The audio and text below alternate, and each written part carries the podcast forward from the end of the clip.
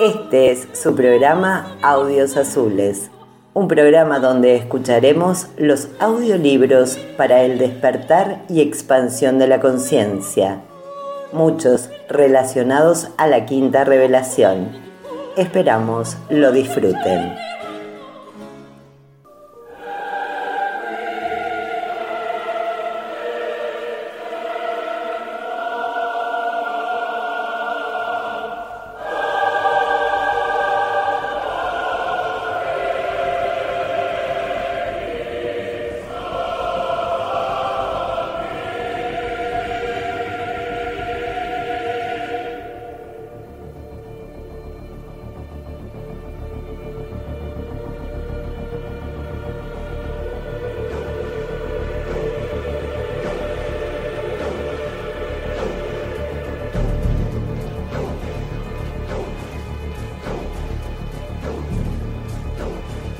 Historia de los escritos de Urantia, de Larry Mullins, con la colaboración de Meredith Justin Strunger, traducción y adaptación de Ángel Sánchez Escobar.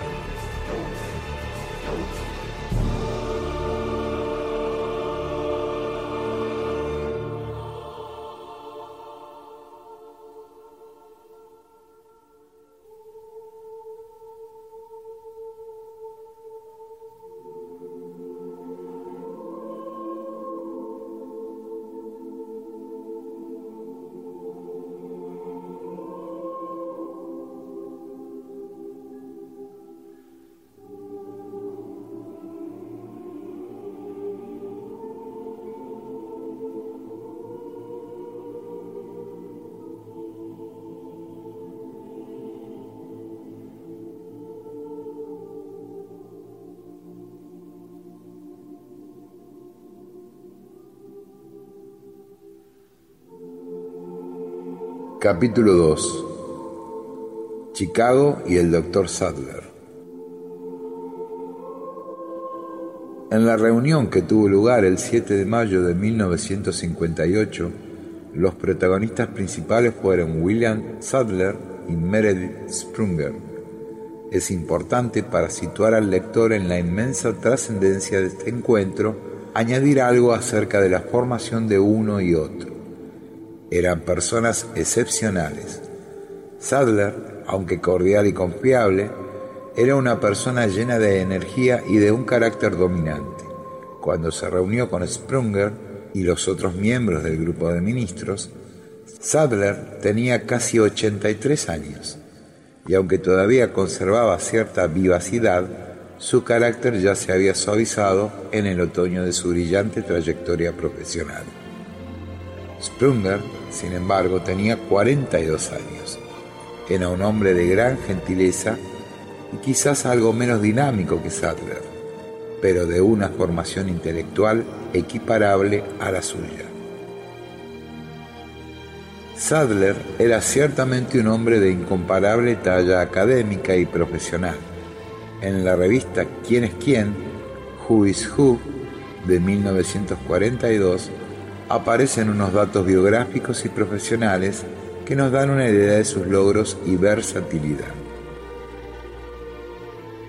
El doctor era una persona de prestigio a escala nacional que había aparecido en la revista Reader's Digest. Tenía una formación excepcionalmente amplia en dos disciplinas, la psicología y la teología. Sus libros reflejaban una percepción muy singular de la religión al igual que una profunda experiencia clínica y un conocimiento científico de la mente humana. No obstante, quizás adoleciese de la falta de unos fundamentos filosóficos sólidos que integraran estas dos disciplinas. Al igual que Sadler, Sprunger era uno de esos raros intelectuales con grandes conocimientos de ciencia y religión. Por un lado, era ministro ordenado, lo que le había proporcionado un gran bagaje teológico y por otro, había realizado un doctorado en psicología clínica. Además, se había formado en ciencias sociales y filosofía y tenía una brillante trayectoria en el Instituto de Tecnología de Indiana. Poseía igualmente una gran experiencia universitaria como profesor y en cargos de responsabilidad. En contraste con Sadler, Sprunger aportaba a esta reunión un conocimiento incluso más amplio y equilibrado que Sadler en las tres grandes disciplinas del saber humano, la ciencia, la religión y la filosofía. Sin duda, la relación entre estos dos intelectuales iba a ser singular. Sprunger se ganó la confianza y el respeto de Sadler y ambos se convirtieron en compañeros en la búsqueda de un entendimiento más profundo de la revelación y del mejor modo de difundirla. Una década más tarde, Sprunger oficiaría los servicios religiosos en memoria de su amigo y colega. Posteriormente, escribiría lo siguiente sobre el lado humano de Sadler. Y escribió, además de ser una persona extraordinaria de gran talento y variada experiencia en el servicio de la humanidad, era también afectivo, cariñoso y tenía un gran sentido del humor. Su experiencia en la vida le había preparado de manera singular para ser pionero en el campo de la medicina, la psiquiatría y la religión. Pero Sadler le había comentado a Sprunger que su más importante contribución al mundo había sido el haber liderado un grupo llamado El Foro, que había recibido de los seres celestiales el regalo de los escritos de Urantia, los que se publicarían con posterioridad como el libro de Urantia. La reunión. William Sadler era muy consciente de la curiosidad del grupo de ministros eclesiásticos sobre los orígenes de los escritos de Urantia, así como del interés que despertaba en ellos el método usado para su materialización. Al comienzo de la reunión, les hizo saber que aunque no se le permitía decir lo poco que sabía acerca de dicha materialización, no había nada que le impidiese explicar la manera en la que no se materializaron. Les dio entonces una lista con todas las formas posibles de actividad inusual de la mente subconsciente, tales como la escritura automática, la oralidad automática o la visión automática. Ninguna de estas relacionadas con la recepción de los escritos. El doctor continuó diciéndoles que creía que la aparición de los escritos no tenía nada que ver con ninguna forma de actividad supraconsciente, no subconsciente. Durante la reunión, Sadler respondió con franqueza a cualquier pregunta que los pastores le formulaban si bien dejó claro que no diría ni el nombre del sujeto por medio del que se habían materializado los escritos, ni comentaría los detalles de tal materialización, Sadler explicó que al pequeño grupo de personas que formaron la llamada comisión de contacto, que habían mantenido contacto directo con dicho sujeto y con los reveladores, se le había exigido la promesa de guardar secretos sobre estas cuestiones a la pregunta de por qué se habían impuesto estas restricciones, dio las siguientes razones. 1.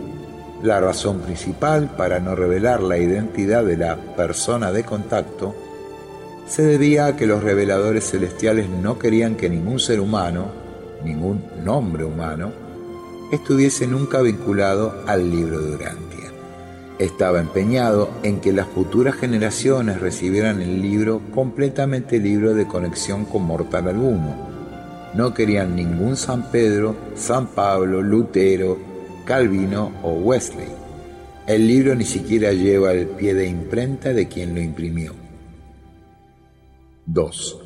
Por otro lado, hay mucho relacionado con la aparición de los escritos de Urantia que ningún ser humano puede llegar a comprender por completo. Ninguno de nosotros sabe realmente cómo se llevó a cabo dicho fenómeno. Hay muchos cabos sueltos sobre cómo esta revelación llegó a aparecer en inglés escrito. Si cualquiera de nosotros relatara al otro lo que en realidad sabe sobre el procedimiento empleado durante todos los años de revelación, nadie quedaría satisfecho porque hay muchos puntos que no están claros. Dice el autor, el término supraconciencia que difiere del de subconsciencia, se usa en los escritos de Urantia para describir el supremo alcance de la conciencia humana. Algunos científicos como Abraham Maslow, Roberto Assagioli y Barbara Brown sugieren la existencia de esta mente supraconsciente. Para los escritos se trata de una mente plenamente operativa que obra por encima del nivel de la conciencia humana y facilita el mayor alcance del pensamiento humano por medio de la percepción religiosa y de los valores espirituales, de lo que Maslow llamó metavalores. Dice el libro de Urantia, pero también existe un ámbito de la oración en el que la persona intelectualmente alerta y en progreso espiritual logra un mayor o menor contacto con los niveles supraconscientes de la mente con el ámbito del modelador del pensamiento interior. Página 996, párrafo 4. La oración lleva al ego humano a buscar dos tipos de ayuda. Una asistencia material de la reserva subconsciente de su vivencia como mortal e inspiración y guía en los límites supraconscientes del contacto de lo material con lo espiritual con el mentor religioso. Página 997, párrafo 3. Dice también, la mayoría de esos fenómenos espectaculares vinculados con las llamadas conversiones religiosas tienen una naturaleza completamente psicológica. Sin embargo, de vez en cuando se dan también vivencias de origen espiritual, cuando la mente se moviliza en cualquier nivel psíquico hacia el logro espiritual, cuando existe una perfecta motivación humana de las lealtades hacia la idea divina, entonces, con mucha frecuencia, ocurre el abrazo repentino del espíritu interior al coincidir con el propósito intenso, continuado y consagrado de la mente supraconsciente del creyente mortal. Y son esas vivencias en las que los fenómenos intelectuales y espirituales se unen las que conforman dicha conversión que va más allá de lo simplemente psicológico. Página 1099, párrafo 2. Mullins nos sigue contando. Sadler también explicó que además de la comisión de contacto, había otro grupo más grande conocido como el foro relacionado igualmente con los escritos. Algunos de sus miembros creían que estas restricciones se debían al hecho de que los reveladores no querían nada milagroso asociado a la aparición de los escritos de Urantia. Sadler confesó al grupo de ministros que él mismo había estado buscando durante un buen número de años algún tipo de explicación natural a lo que había estado observando. Incluso había consultado con personas como Sir Hubert Wilkins, notable científico y explorador interesado en los fenómenos psíquicos, y Howard Thurston, un mago profesional conocido por su habilidad para descubrir los fraudes de aquellos con supuestos poderes paranormales, corroborándole que los fenómenos relativos a la persona de contacto y la materialización de los escritos no tenían nada que ver con escritura automática, telepatía, videncia, trance, mediumnidad o comunicaciones paranormales, ni con anomalías de tipo psicológico como la personalidad escindida. Meredith Sprunger tenía claro que Sadler había comenzado como un investigador profesional, objetivo y escéptico, y de alguna manera había llegado a creer.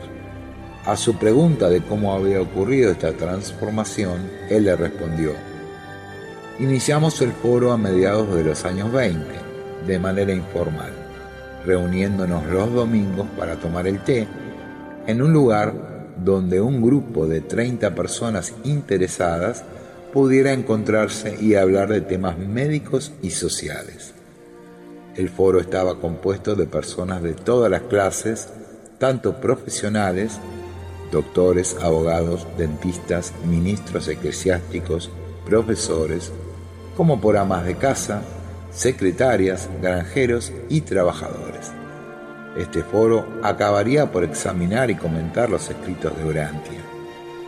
Cada semana yo leía uno de esos documentos y respondía a las preguntas que el foro me hacía sobre lo que había leído. Con el paso del tiempo me percaté de que los miembros de este estaban cada vez más impresionados con el contenido de los escritos y estaban perdiendo objetividad. Me preocupaba sobre todo Lena, mi esposa. De hecho, la doctora Lena Sadler se convirtió en una ferviente creyente de los escritos mucho antes que Sadler y al parecer ella misma era la que le animaba a continuar cuando su propio interés flaqueaba. Desafortunadamente, Lena murió de cáncer en 1939 a la edad de 64 años, 15 antes de que los escritos de Urantia se convirtieran en el libro de Urantia. Sadler continúa diciendo, así que un domingo le hablé al grupo de la importancia de mantener un acercamiento rígido, crítico y objetivo al material. Ante mi sorpresa, la respuesta que obtuve fue como una declaración conjunta de aprobación. En resumen, la reacción fue, no nos importa quién escribió estos escritos, tienen más sentido que cualquier cosa que hayamos leído antes sobre este tema. En aquel momento me di cuenta de que mi reputación profesional se podría poner en entredicho. A menudo había declarado en público que no había ningún fenómeno mediúmnico auténtico y que no iba a permitir que ningún caso, por desconcertante que fuera, me iba a hacer cambiar de idea. Creí que con el tiempo acabaría por encontrar alguna explicación natural a aquel extraordinario caso. Sin embargo, a medida que los años pasaban, cada vez me sorprendía más la calidad y la coherencia del material que se estaba recibiendo. Estaba seguro de que la persona involucrada en la materialización no era el autor de los escritos que se estaban recibiendo, ya que simplemente no estaba ni cualificado ni capacitado para aquello. Con el tiempo me convencí de que no había ni engaño ni truco sino que se trataba de alguna clase de fenómeno auténtico. Finalmente, a mediados de los 30, unos 20 años tras haber encontrado este caso, estudié en profundidad un escrito en el que se evaluaban las personalidades de los apóstoles de Jesús, y fue en este momento cuando tiré la toalla. Soy psiquiatra y creo que conozco bien mi profesión, sin embargo, aquello fue un golpe para mi orgullo Creo que si hubiese reunido a media docena de los mejores psiquiatras dándoles años para prepararlo, jamás hubiesen podido redactar un texto que irradiara tanta claridad y verdad. Así que me dije a mí mismo, no sé qué es esto, pero ciertamente sé que se trata del material de índole filosófica y religiosa de la mayor excelencia que haya leído jamás. Desde ese momento, Sadler pasó de ser un distante profesional que dirigía el grupo a un guía activo y dedicado. La cuestión del origen. Idealmente, desde una perspectiva filosófica humana, una revelación cobra su verdadero significado cuando se valora en relación a su contenido y no a su origen milagroso. Si bien muchas personas creen que el origen milagroso o incluso supuestamente milagroso de un material revelado valida su contenido. No obstante, en el caso de los escritos de Urantia, el doctor Sadler realizó un gran esfuerzo para no explicar de forma milagrosa el proceso de materialización del texto. Efectivamente, no hay datos que confirmen que él o los miembros de la comisión fueran testigos de hecho alguno de tipo sobrenatural. Es cierto que estuvieron presentes en circunstancias inexplicables en relación a dicha materialización, pero ninguno de ellos afirma que lo hubiese presenciado. A pesar de ello, los escritos nos dicen que si la mente humana no es capaz de captar el verdadero origen de un fenómeno, lo creerá. Dice el libro de Urantia. El intelecto parcial, incompleto y en evolución estaría indefenso en el universo maestro. Sería incapaz de realizar incluso el primer patrón racional de pensamiento, si no fuese por la habilidad innata de toda mente, elevada o humilde, para formarse un marco universal en el que pensar. Si la mente no puede inferir conclusiones, si no puede conocer el origen verdadero de las cosas, infaliblemente sacará sus propias conclusiones e inventará orígenes con el fin de tener un medio de pensamiento lógico dentro del marco de dichas conclusiones. Y, aunque tal marco universal para el pensamiento creatural sea indispensable para las operaciones intelectuales y racionales, es, sin excepción alguna, erróneo en mayor o menor grado. Página 1260, párrafo 2. Por esta razón, Sadler acabaría por autorizar la preparación de una historia del movimiento urantiano Posteriormente, en una conversación privada con Sprunger, él le reiteraría que no sabía cómo se había llevado a cabo la materialización de los escritos y haría hincapié en el hecho de que todo lo que se sabía de ésta se podía encontrar en distintas partes del libro. Sin embargo, basándose en lo anteriormente expuesto y en las propias experiencias de Sadler en relación al tema, el grupo de investigadores volvió a Chicago con ideas más claras respecto a los orígenes de los escritos.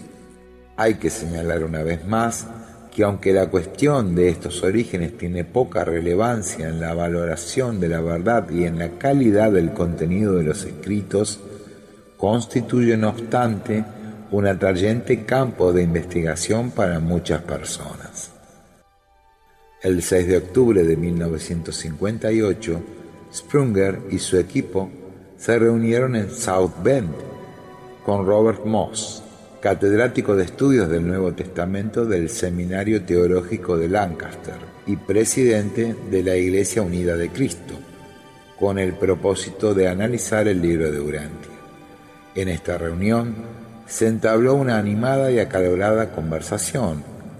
Aunque Moss no había leído el libro completo, recalcó que el material bíblico de éste estaba por completo en armonía con el más profundo conocimiento de aquel tiempo y contenía muchos pasajes inspiradores. Una semana después, Moss escribió a Sprunger haciéndole una pregunta que invitaba a la reflexión. Decía Moss, se me ha ocurrido que no hemos tratado una cuestión básica, como usted sabe, el cristianismo es una religión histórica y por ello la base de dicha revelación se puede probar con la investigación. Parece extremadamente importante que la fuente de la revelación urantiana se establezca en cualquier discusión rigurosa que la proclame como tal. Decir que no hay base histórica para esta es como decir que tiene una gran diferencia con lo que el entendimiento bíblico nos dice de la manera en la que actúa Dios. Es razonable concluir que la investigación sobre los orígenes de los escritos puede significar una gran contribución al análisis del mismo texto, pero además todavía quedaban temas relacionados con el orden de los acontecimientos y el método usado en la materialización, que en la siguiente década Sprunger indagaría manteniendo muchas conversaciones con el Dr. Sadler y con otros miembros de la comisión de contacto como Bill Sadler, hijo del doctor, y Emma Louise Christensen, Christie. También conocería y se relacionaría con muchos miembros del foro.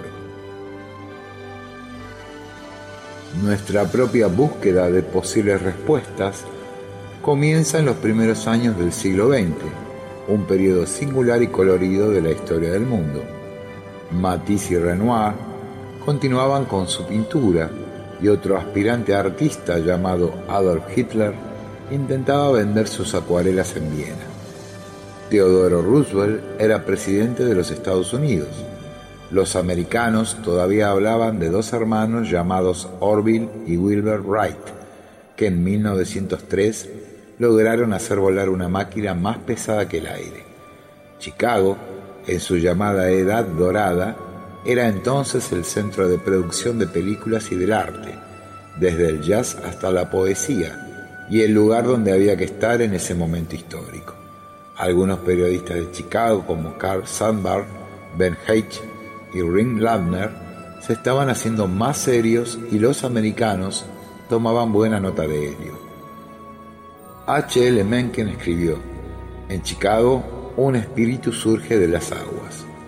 Fue en esta sorprendente ciudad de Chicago, Illinois, donde comenzó la fascinante historia de los escritos de Durantia.